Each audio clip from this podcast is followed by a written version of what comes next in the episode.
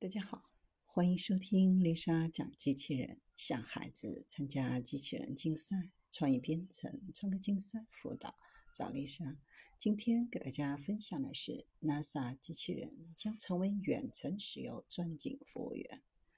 这款人形机器人将前往澳大利亚接受能源公司的测试，远程管理无人和海上能源设施。这是一项有偿合作。能源公司将为美国宇航局支付费用，换取测试该机器人的权益。作为回报，能源公司将向宇航局提供数据，以便于改进机器人的远程操作能力。这种改进将使机器人在火星、月球等无人环境当中进行远程操作时，能够更好地执行检查。维护基础设施以及照料在外太空种植的植物等任务。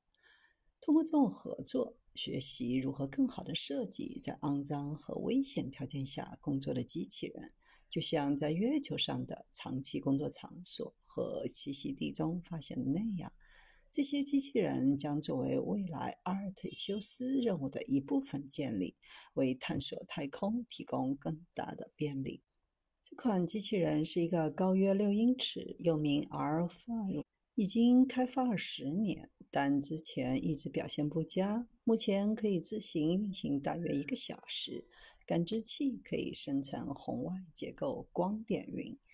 躯干和头部配备了微线摄像头。简化手仅由三个手指和一个拇指组成。头部具有三个可移动度。许多弹性旋转执行器可实现微妙的运动。